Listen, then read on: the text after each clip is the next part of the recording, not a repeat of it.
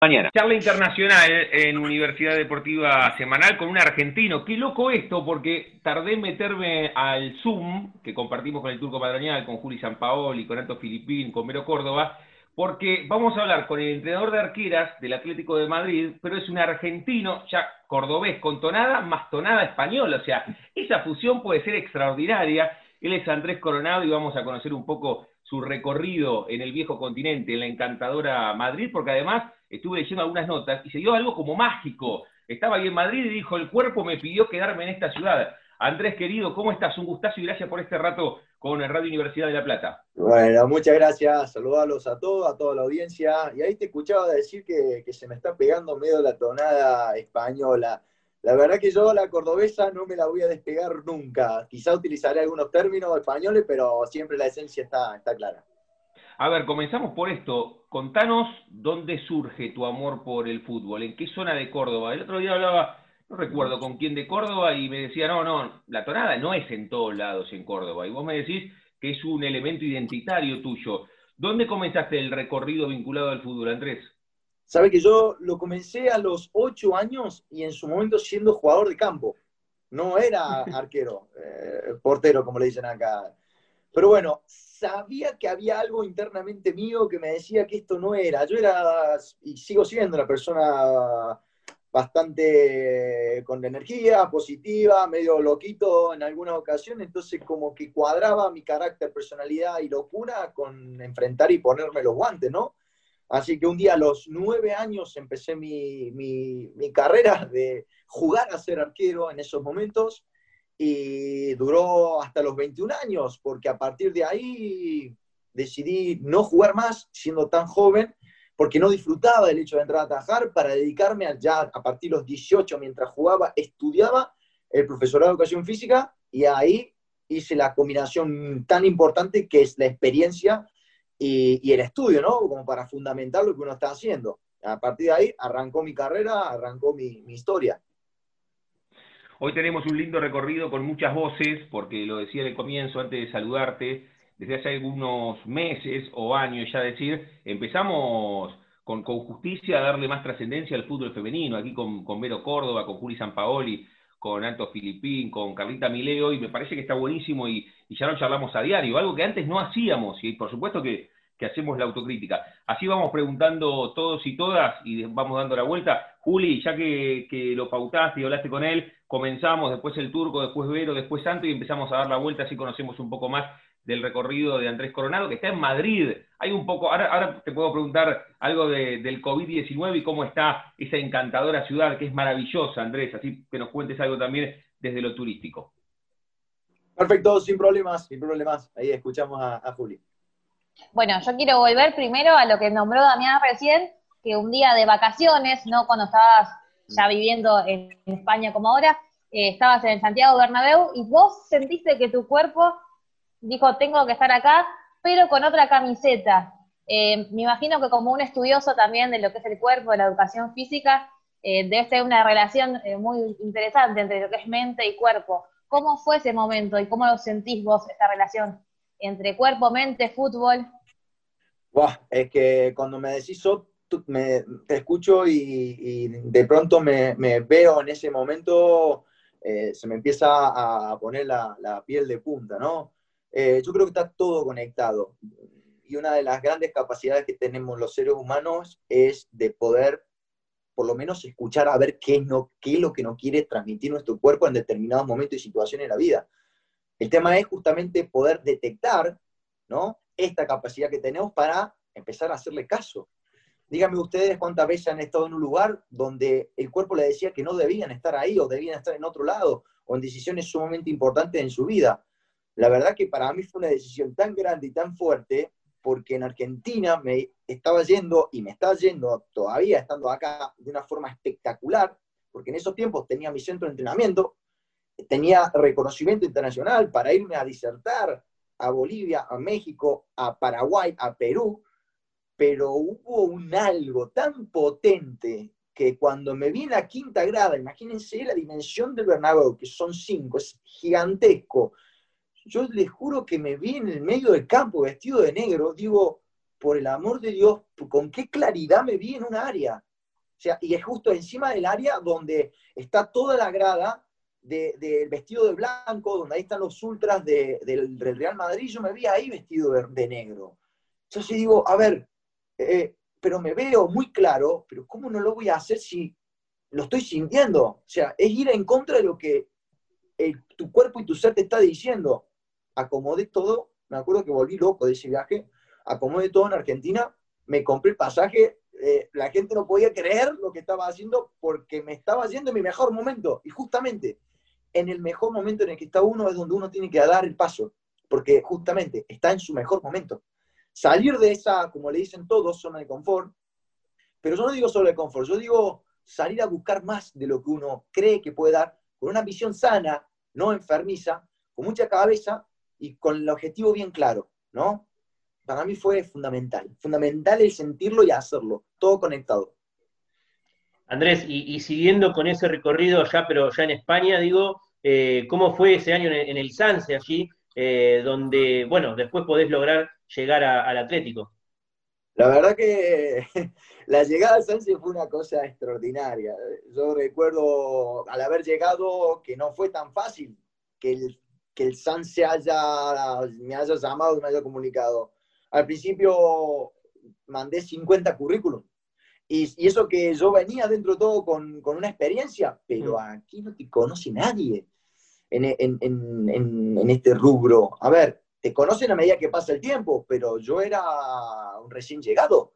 Entonces, claro, mandar 50 currículums, de esos 50 que te contesten 5, de esos 5, dos con algo concreto, uno era muy, muy, pero muy poco lo económico y el SANSE era un poquitito más. Pero bueno, a ver, así como tuve la sensación cuando entré al Bernabéu, me pasó exactamente lo mismo cuando puse un paso en la primer escalón para entrar al campo de juego, que lo di con mi pierna derecha, o sea, me tengo el, el registro clarísimo, que yo puse un pie y dije, acá es donde tengo que quedarme y acá es donde tengo que generar mi sentido de pertenencia y empezar mi carrera. Fíjate, Martín, que fue algo extraordinario, que justo ese año el San Sebastián de los Reyes firma un contrato con el Atlético de Madrid para estar convenio todo un año y profesionalizar el fútbol del San Sebastián de los Reyes. Y yo recién llegaba y no sabía nada de eso. Cuando me reúno con el director deportivo en esa reunión, me tiró esa información. o sea, el cuerpo me volvió a decir, la situación me decir, quédate acá. Y acá es donde tenés que generar, y acá es donde tenés que construir. De locos, de locos para no creerlo, pero me está pasando y me pasa. Eh, permitime, bueno, preguntarte ya que hablas del Sanse y cómo llega, digamos, las otras opciones, cuánto tiempo estuviste ahí, después cómo, cómo, cómo sale el otro contacto, cómo llegas al Atleti. Bien, eh, a ver, yo en su momento estuve un año compartiendo con un cuerpo técnico que venía directamente seguido del Atlético de Madrid. Uno de los pertenecientes a la estructura del Atlético de Madrid le toca volver al club como analista en su momento, que es una de las personas donde más afinidad tuve en, a lo largo que iba pasando el proceso del año. Es más, él mismo siendo docente de la Universidad de Preparación Física dentro de Madrid, me convoca para ser disertante eh, en, en, cursos de entrenadores de arquero en Madrid, en España. O sea, estaba de pronto formando a formadores de educación física del futuro, entrenadores del futuro. Digo, por Dios, ¿qué hago acá?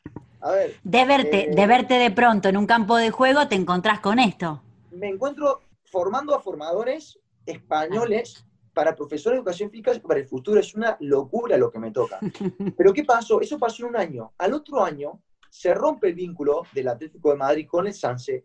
Se van todos, pero yo perduro en el club. Y ahí es donde sigo mi carrera este entrenador sigue su carrera en, el Atlético Madrid, que es Daniel González, que en, en, Atlético Madrid tiene un reconocimiento extraordinario, un profesional increíble, de la hostia, como dirían acá, y, sale la posibilidad de entrenar a las porteras del Madrid Club de Fútbol Femenino, que no es el Real Madrid, es el Madrid Club de Fútbol Femenino. Eso me abre las puertas a que pueda ingresar en el mundo del fútbol femenino, cosa de que cuando termina el campeonato, este entrenador se hace cargo del fútbol femenino, ¿sí? de la primera división del Atlético de Madrid, y me coincide todo para que suene el llamado y me diga, Andrés, queremos contar con vos, queremos contar para que seas parte del cuerpo técnico de la primera edición del Atlético de Madrid.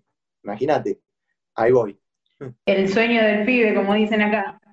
Eh, ¿con qué Exactamente. ¿Con qué realidad te encontrás cuando llegás a ese cuerpo técnico, las chicas? ¿Qué es el fútbol femenino allá? Porque claramente es muy distinto de lo que pasa acá, ¿no? Totalmente. Eh, quiero, quiero volver un poco a, lo que había mencionado anteriormente.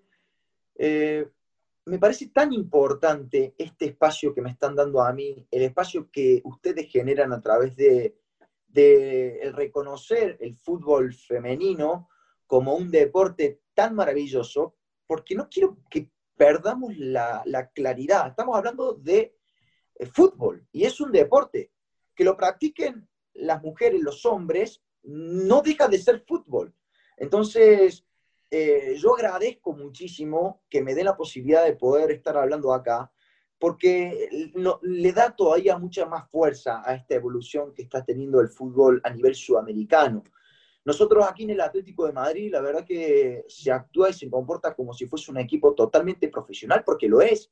Las jugadoras tienen su rutina de entrenamiento, tiene absolutamente toda una línea de progresión de lo que tienen que hacer, pero no solamente eso a nivel profesional, sin ya, ya siendo de un primer equipo, sino que la formación que tienen los clubes es extraordinario porque todos los clubes que participan, no solamente en primera, que es la Liga Iberdrola, sino la segunda, que es el Reto Iberdrola, sino también los de tercero, de las, lo de la C, por así decirlo, todos tienen academias de formación, todas forman a la futura jugadora que represente los ideales y las costumbres y todo lo que hace a cada club. Entonces, imagínense ustedes, llega un equipo, llega una jugadora a primera división con 6, 7, 8, 9 años de formación, con toda su identidad, y claro, obviamente que jerarquiza a las jugadores, jerarquiza y genera un nivel de potencialidad tremendo. Yo creo que Argentina de a poquito va en camino es de a poco, no es tan veloz, no es tan rápido.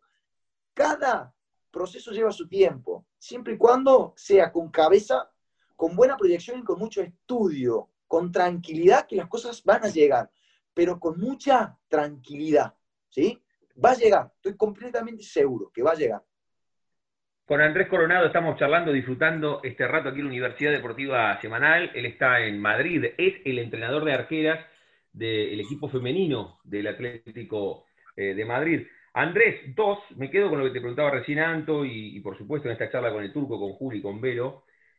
¿Cuánto hace que estás allá? Y si viste también el cambio, o sea, vos llegaste con un cambio de paradigma ya eh, llevado a cabo en Europa o también en todo este recorrido, viste cómo creció el fútbol femenino en España, hay una bajada muy fuerte de FIFA, o sea, lo que viene en el mundo es el fútbol femenino, la Argentina está en ese camino, pero nosotros nos damos cuenta que en la Argentina, o por lo menos en una, capital futbolera como es La Plata, se da a, diario, a diario se da el cambio. Cada vez más espacio, cada vez más jugadoras, cada vez lo, vemos en, las nenas, cada vez con más ganas de jugar al fútbol.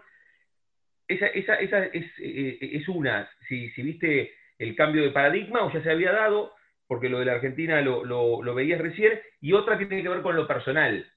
Como vos sos un tipo de sentir las cosas en el cuerpo, ¿qué proyectás para tu vida? ¿Seguir en este universo del fútbol femenino? ¿Seguir con las arqueras? ¿O en algún momento que, la vida o el viento te vaya llevando para otros lugares, para ser profe de, femenino, de masculino y, seguir con tu recorrido? Mira, eh, yo hace dos años y cuatro meses que estoy aquí, que llegué, o sea, nada. Y creo que hay un dicho que dice que hay personas que nacen, que tienen la, varita, ¿no? Esa varita de, suerte. Esa suerte va acompañado de, decisión, de capacidad, de ser buena gente, de constancia y de arriesgarse. O sea, no es solamente suerte, a esa suerte hay que acompañarla, ¿no? Em, entonces, esto es un, incentivo a todos aquellos que tengan esa pequeña chispita o ese algo por, decir, no, él tuvo suerte, sí, la suerte va acompañada de muchos factores. Y eso hay que ayudarlo, ¿no? Hay que ayudarlo. Mientras que uno esté vivo, hay que hacerlo, ¿vale? Em, con respecto a, a, este tema tan importante del paradigma, que para mí es, es algo importantísimo. Yo desde Argentina y a lo largo de toda mi carrera, que está haciendo 13 años desde que estoy entrenando a arqueros, tengo 32, 31 años, cumplo 32 la semana que viene. Desde los 18 años que vengo entrenando a arqueros, arqueras, ambos. Y siempre he mantenido una línea pero muy similar, ¿eh? porque a todos los trato por igual. No hay distinción entre varón-mujer, no, porque ambos son arqueros, ambos son porteros, ambos adoptan el mismo rol y ambos tienen la misma función, que evitar que el balón ingrese a la portería, que la pelota ingrese al arco. Entonces, partiendo de esa base, los pongo a todos en igualdad. ¿Qué controlo? El nivel de intensidad, porque obviamente a nivel con textura muscular porque fisiológicamente ya está establecido que el cuerpo de la mujer está hecho para dar vida y el del hombre no, porque el hombre más fuerza y demás, entonces entendiendo las bases fisiológicas, uno arma la sesión de entrenamiento y regula las cargas. Pero después en cuanto a objetivos, ideales y formas de entrenarlo, es todo lo mismo, ¿no? Eso es muy importante tenerlo en cuenta y tener muy presente, porque de esa forma no limitas el qué puede y qué no puede hacer. Porque ese qué puede y qué no puede hacer es una cuestión de creencias nuestras, por nuestra, toda, por nuestra información, por nuestra formación, por nuestra experiencia. Pero la mujer no deja de sorprenderme a medida que la veo entrenar. No deja, no, yo no dejo de aprender. Para mí, estoy ahora ya al 100% involucrado en el fútbol femenino y es una experiencia extraordinaria que hoy mismo tuvimos un entrenamiento fantástico y es más, el nivel es extraordinario. Ahora, no, lo vamos a comparar con el fútbol femenino, con el masculino. No, no, no, no hay que comparar. El fútbol femenino lo comparás con el fútbol femenino y el fútbol masculino con el fútbol masculino. No vamos a comparar dos cosas. Es lo mismo que se compare Messi con Maradona. Maradona jugaba en una época, Messi jugaba en otra época. Son dos cosas totalmente distintas. Que sea el mismo fútbol, sí, eso es cierto. Pero ya hablamos de otras cosas. A ver, gente, es fútbol. Son arqueras, los objetivos son los mismos, modificamos intensidades, pero el objetivo es el mismo, evitar que el balón no ingrese y obviamente darle todas las herramientas para que se pueda desenvolver en el campo. Ahora, ¿a dónde me veo? Yo, yo, eh, yo tengo una, una ambición, ¿no? Eh, obviamente el ser humano tiene esta, esto de que cuando llega a algo quiere a más, ¿no? Yo sinceramente estoy recontra, ultra feliz de haber logrado lo que he logrado. Eh, lo siento, lo vivo cada vez que me toca ir andando, caminando hacia el predio donde voy caminando y voy llegando al predio veo el tremendo escudo del Atlético de Madrid y digo, yo voy ahí, voy a, voy a, voy a entrenar ahí. Qué pedazo de locura.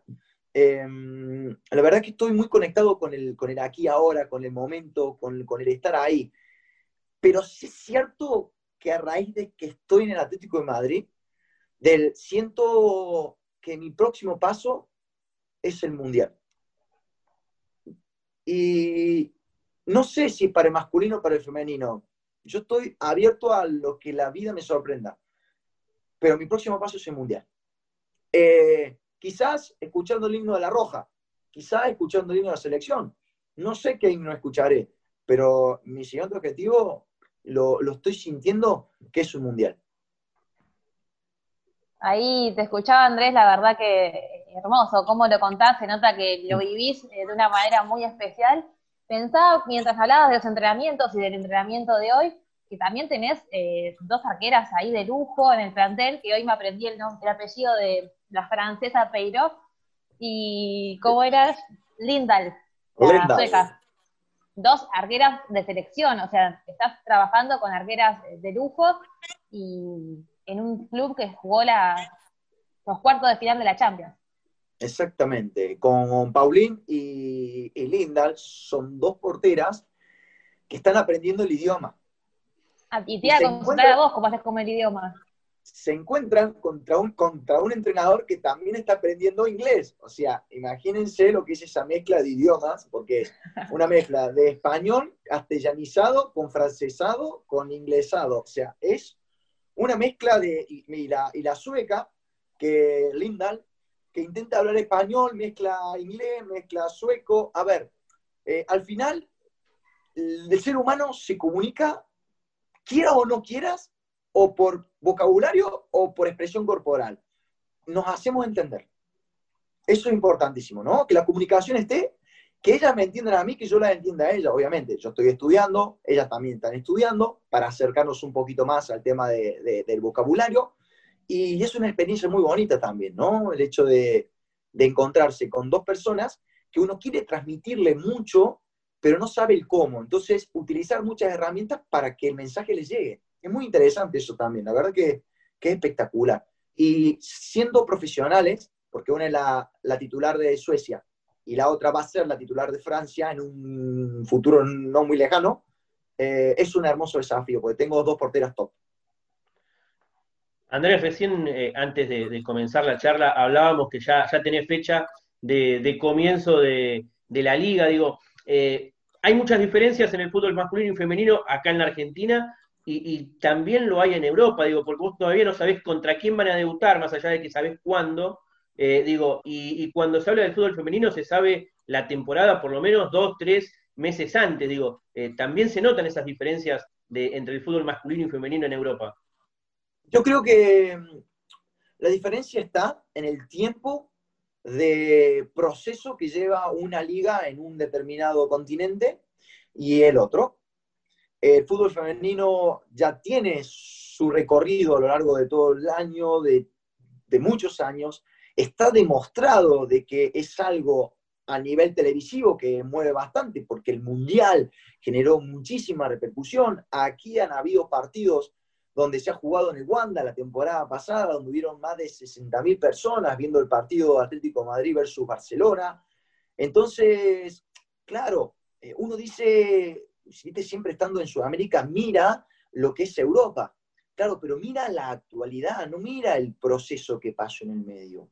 El proceso que pasó es más importante que haber llegado lo que llegaste, porque el proceso que vivió todo el fútbol europeo, no solamente el español, ¿eh? porque el alemán es extraordinario, el francés es uno de los mejores, bueno, ni hablar del estadounidense, que son top, son las últimas campeonas del mundo, eh, no fueron de un día para otro.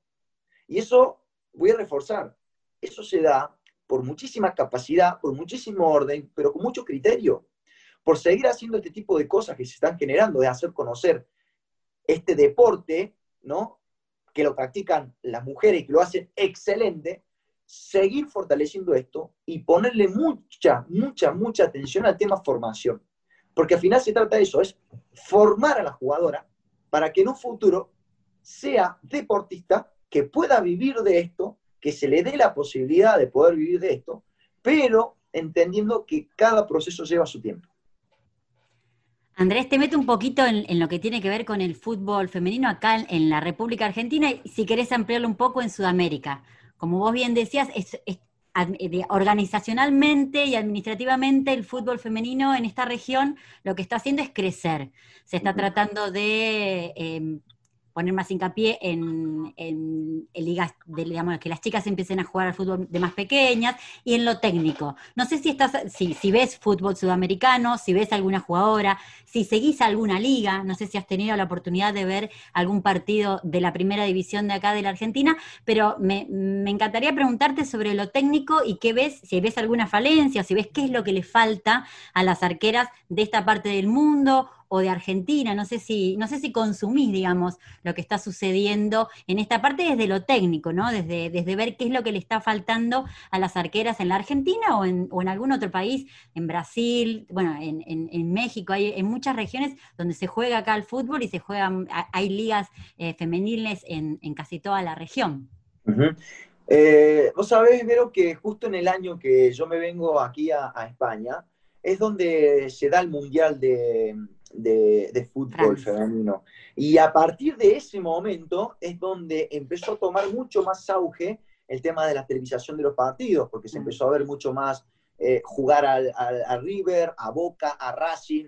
A ver, yo desde Córdoba Capital sí conocía todo lo que es la evolución y lo bien que estaba trabajando Belgrano de Córdoba, Racing de Córdoba, Talleres, que hoy es, potencia a nivel fútbol cordobés. A nivel nacional, no. A nivel nacional, desconozco. A nivel local, que es Córdoba, sí. A nivel local eh, se estaban haciendo las cosas como realmente creo que se deben hacer para ir a, más, ¿no? Em, el tema de la evolución del fútbol, yo creo que la el principal eh, foco que debe hacer el fútbol no solamente es la cuestión de la formación a nivel técnico, ¿no? De darle todas las herramientas para que la jugadora pueda desenvolverse con total naturalidad en el campo, que entienda el juego a nivel conceptos tácticos, pero lo más importante de todo es tener la integridad física de la jugadora de fútbol al 100% sana. Es decir, todo lo que es el tema de prevención de lesiones tiene que estar sumamente especificado en la formación, mucho más que el tema táctico. Porque ¿para qué te sirve tener una jugadora 100% táctica si está descoordinada y en cualquier momento se puede romper un cruzado, romper un aductor, el cruzado de la rodilla es tan característico que se rompe en la mujer por, el, por, esta descompensación que hay a nivel aductor, mm. aductor, porque la rodilla tiende a ir hacia adentro, en valgo, entonces todo eso es muy importante porque habla del cuidado de la futura profesional del fútbol. Entonces, primero la salud, gente, primero la salud. Después, cuando tengamos muy buenos bases, en base al fortalecimiento, ir dándole las herramientas técnicas tácticas, ¿no? Me parece importantísimo eso, cuidar a la integridad física, entender que son cuerpos distintos y que requieren un entrenamiento distinto para adaptarlas a lo que después en el campo van a necesitar las, las chicas. Si se trabaja con eso también, vamos para adelante, que va muy bien. Bien, yo volviendo un poco a lo que decías recién de este, esta vidriera que fue el mundial, de reconocer jugadoras no solo del país en el, que, en el que se trabaja, sino de todo el mundo, a partir del mundial muchas jugadoras argentinas fueron refuerzos de equipos europeos. ¿Crees que tienen alguna característica particular el fútbol argentino? Eh, las jugadoras, generalmente cuando se habla del masculino dicen que el jugador eh, tiene esa chispa, ese ir a, ir por todo. Eh, ¿Crees que viene algo por ahí, que haya tantas argentinas ahora mirando el fútbol europeo? Eh, el año pasado coincidí con Agustina Barroso. Ella estaba jugando en el Madrid Club de Fútbol Femenino, ahora está en el Palmeiras. Ahora hay una, jugadora que no se me viene a la cabeza, pero está en el Levante. Eh, Manini. Manini. Ah. Manini y, ha fichado la, portera nuestra de la selección argentina para el español de Barcelona. Sí. Eh, a ver, si algo que nos caracteriza a nosotros, los argentinos, es el carácter de siempre ir a por más. La agresividad, obviamente, bien, por ir en búsqueda de. Yo creo que esas cosas nos marcan a nosotros por ese hambre de gloria, ese, ese orgullo, ese amor propio, ese amor a la camiseta que tanto nos identifica a nosotros a lo, largo que, pasa el tiempo y nos incorporamos a un club. Yo creo que eso nos marca a nosotros, porque cuando nos ponemos la camiseta del club que nos toca estar, es como que lo sentimos parte y sale un algo nuestro que, que, hace que por lo menos llamemos la atención y digan, ¿y, ese, y esa jugadora, ese jugador de dónde es? Y es argentino o voy a nombrar a, unos hermanos, es uruguayo, ¿no? Tienen tenemos esa garra característica por ahí que, nos marca con ese plus, que, creo que el jugador y la jugadora argentina, si sabe utilizarlo, a lo largo de todo este proceso podemos sacar buenas, buenas llamadas de atención para decir, mira, el jugador argentino tiene este plus que es muy importante tener en los clubes, ¿no? Ese hambre de gloria que contagia al resto de jugadoras. Si vamos por ahí, también es, es importante. Ojo, las jugadoras europeas son hiper, super, mega competitivas, muy competitivas. Pero bueno, vamos a ver si podemos sacar un poquito de ventaja ahí también. Estamos hablando con Andrés Coronado, creo que volví después de un rato donde la, cámara se había ido y la cuestión tecnológica, cinco horas de diferencia, así que agradecerle a Andrés, estamos en tiempo de descuento, nos quedan algunos minutos disfrutando este momento con el entrenador de arqueras del Atlético de Madrid, lo decía Julio, fue contando, ¿no? Jugó la Champions hace horas, hace, hace días. Hablamos mucho de tu actividad profesional, Andrés, pero hay un salto también personal, que es dejar Córdoba e irte a vivir a una de las grandes ciudades del mundo, no de España, una de las grandes ciudades del mundo, que es Madrid. ¿Cómo fue ese proceso, ese proceso de adaptación a una gran ciudad? ¿Dónde compras yerba? Ferné, cada cuánto te... En todos lados en todos lados, en Madrid, cada cuánto hablas con, tu familia, eh, vas caminando por la Gran Vía y también decís, mirá dónde estoy, como cuando vas a entrenar al Atlético. Escúchame lo que te voy a decir, eh, Damián. Vos sabés que, yo digo, manejamos el mismo idioma, ¿no?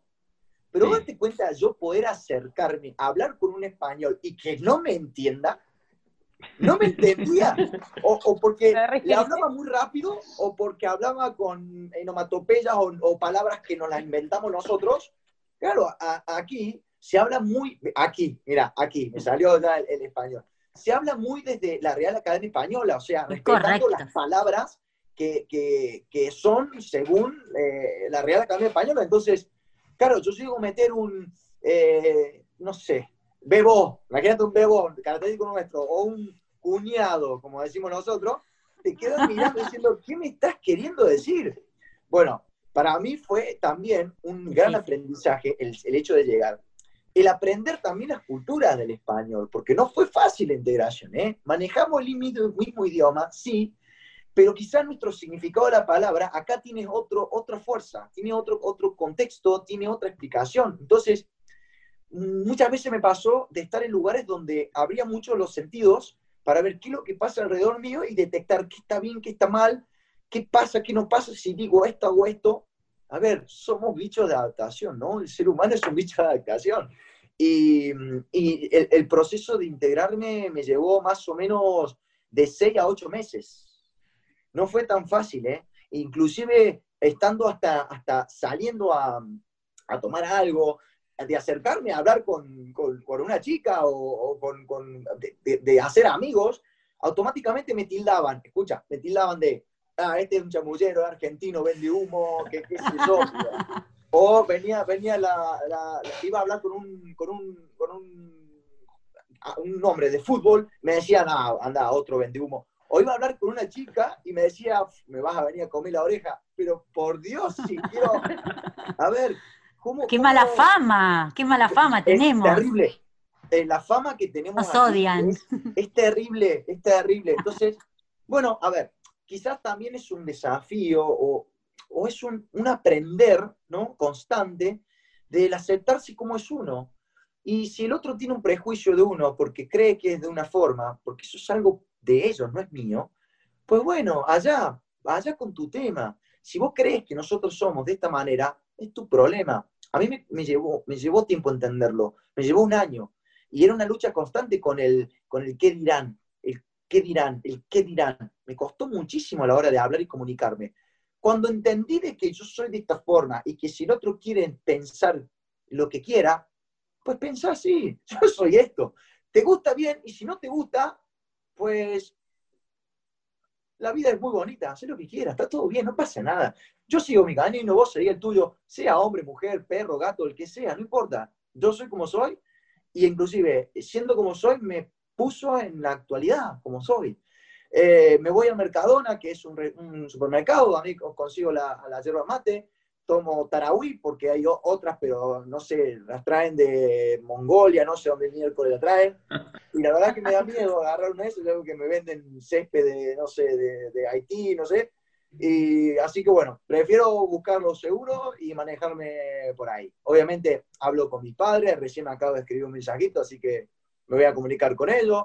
Eh, se puede llevar una vida normal, no es fácil, al comienzo es muy difícil, porque el tema de que te comuniques, pero que no te entiendan, es muy duro. Es muy duro. Es bravo. Andrés, eh, nos quedan tres minutos, Juli, si querés hacerle la última, así Un minuto nos queda, Dami. Ah, pues yo me entré, antes. Bueno, entonces, eh, claro, entré eh, tarde, tarde.